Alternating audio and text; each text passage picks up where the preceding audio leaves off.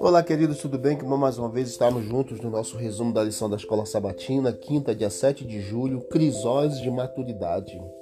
2 Coríntios, capítulo 12, verso 7, diz assim: E para que não me exaltasse pelas excelências das revelações, foi-me dado um espinho na carne, a saber, um mensageiro de Satanás, para me esbofetear, a fim de não me exaltar. Você sabe a diferença entre corte e poda?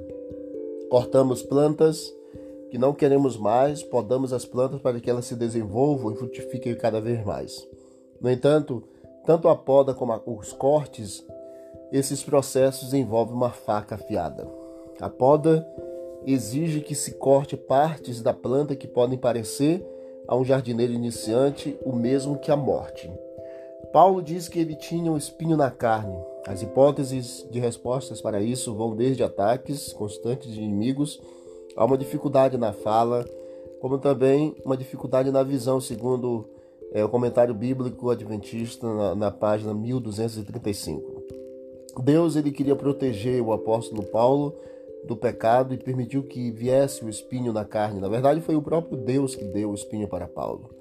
Outro detalhe é que como Paulo lidava com esse espinho, com boa vontade, e isso impedia exatamente de se gloriar e dependia muito mais de Deus.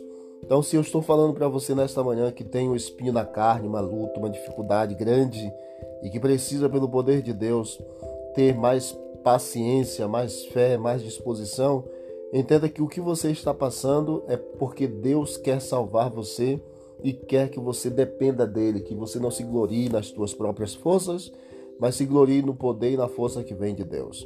Que o Senhor Deus abençoe você, porque hoje é dia de crisol de maturidade, é dia de crescimento. Nós ainda não estamos crescidos de forma madura. Precisamos crescer cada dia até o momento grande quando Jesus voltar.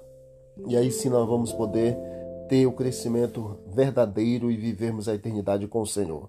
Que Deus abençoe você e que no processo de crisóis a gente possa continuar crescendo, maturi, é, tendo maturidade e a cada dia crescendo para a honra e glória do Senhor Jesus. Vamos orar? Querido Deus, obrigado pelos crisóis de maturidade. Assim, ó Deus, o Senhor permitiu que fosse Paulo, é, passa, Paulo passasse, assim o Senhor permite que nós passemos também. Que o Senhor nos ajude nesta caminhada, nos perdoe os pecados, aumente a nossa fé em Ti e nos ajude, ó Deus, em nome de Jesus, a entendermos que essas lutas que passamos servem para o nosso crescimento. Em nome de Jesus. Amém. Deus abençoe todos. Vamos que vamos para o alto e avante.